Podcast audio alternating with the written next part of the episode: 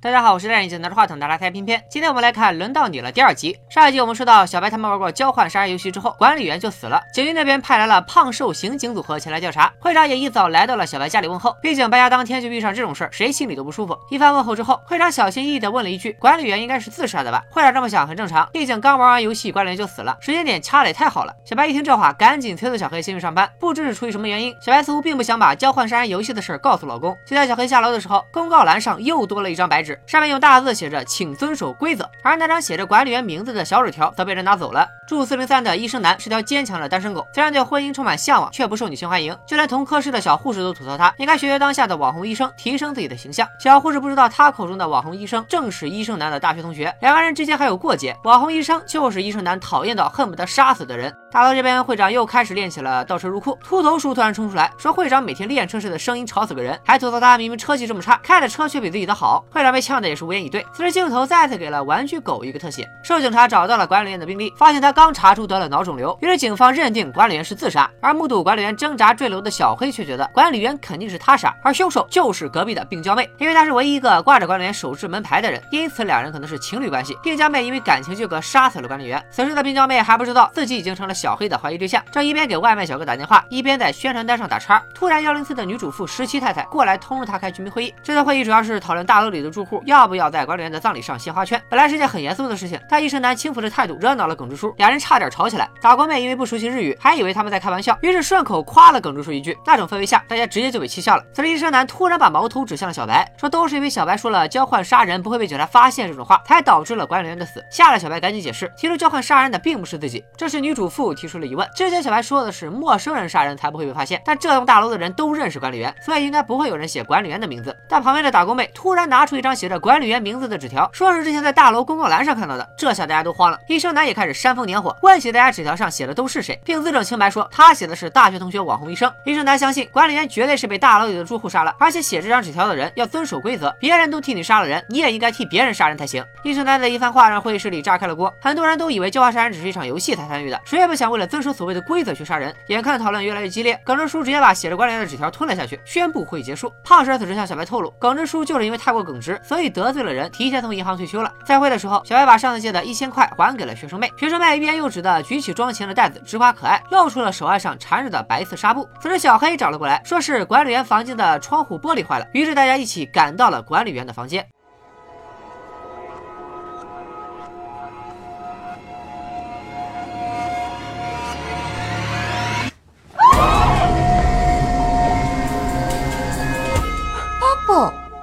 湖。原来里面的男人是会长的老公，而且他也是个警察。他说自己是看到玻璃坏了之后就进去检查了一下情况，没想到吓到了大家。会长老公给大家讲案件调查进度时，小黑开始观察起管理员的房间，他的白色的头发还在那里。与此同时，负责清扫垃圾的好奇姐也躲在角落里偷偷观察着。回家之后，会长老公突然找起了用餐收据，说是有了那个就有了管理员被杀时的不在场证明。虽然目前没有被怀疑，但稍有不慎就可能被人陷害，不能给副处长底下的人添麻烦。管理员的葬礼之后，大楼里的生活恢复了往日的平静。一零一的老实男依然每天戴着墨镜和口罩出门。二零二的学生妹依然每天浑身是伤，五零二的胖婶婆婆依然看不起学历不高的胖婶，处处刁难她。不知情的路人大妈还以为他们婆媳关系很好。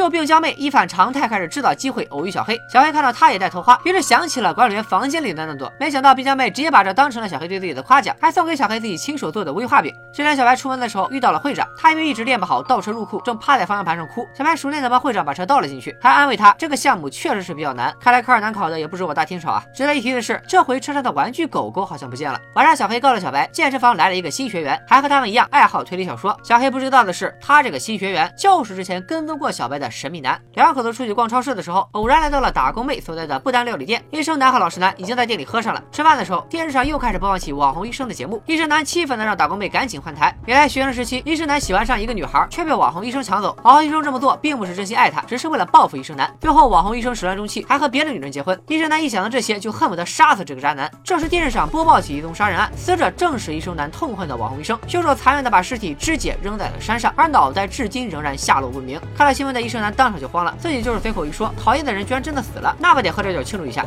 那不得喝着酒冷静一下。结果医生男一个人喝到了料理店打烊，打工妹提醒他，现在有人帮他杀了他讨厌的人，接下来他也要遵守规则，杀死自己抽到的人。医生男当然不会那么傻，他说规则什么的，就是自己随口胡诌的，怎么可能真的为了那个去杀人？带回去之后，医生男就忍不住拿出自己抽到的纸条，上面写着田中正雄。医生男还没琢磨这个人到底是谁，门铃就响了。打开门一看，却发现外面根本没人。他壮着胆子来到走廊，一回头门口却多了个文件夹，上面写着请遵守规则。医生男赶紧调出门外的监控，画面里却只有一个模糊的重影。很快，医生男就收到了匿名信，里面是网红医生死亡的报道，上面用红笔写着四个大字：轮到你了。医生男虽然很害怕，但也没办法，只能去找会长商量。这天晚上，他回到家，发现洗衣机还在工作，打开一看，毛巾里面包着的正是网红医生的脑袋。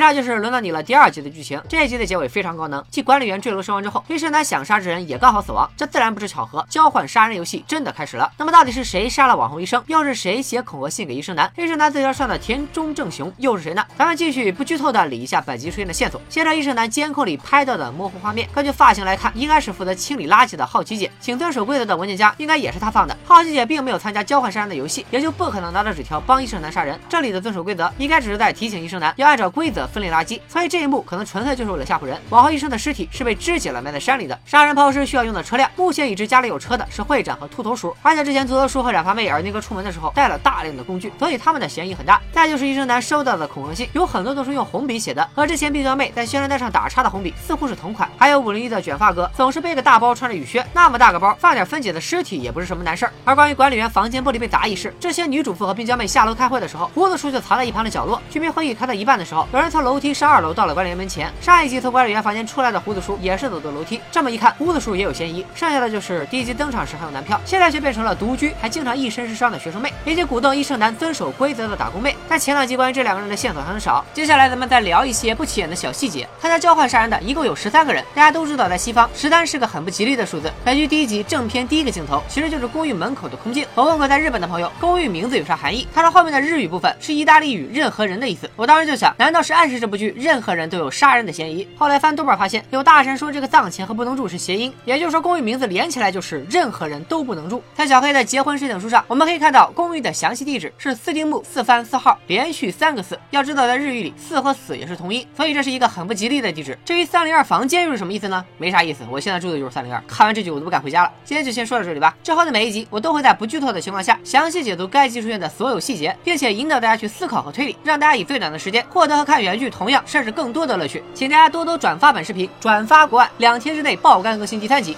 拜了个拜。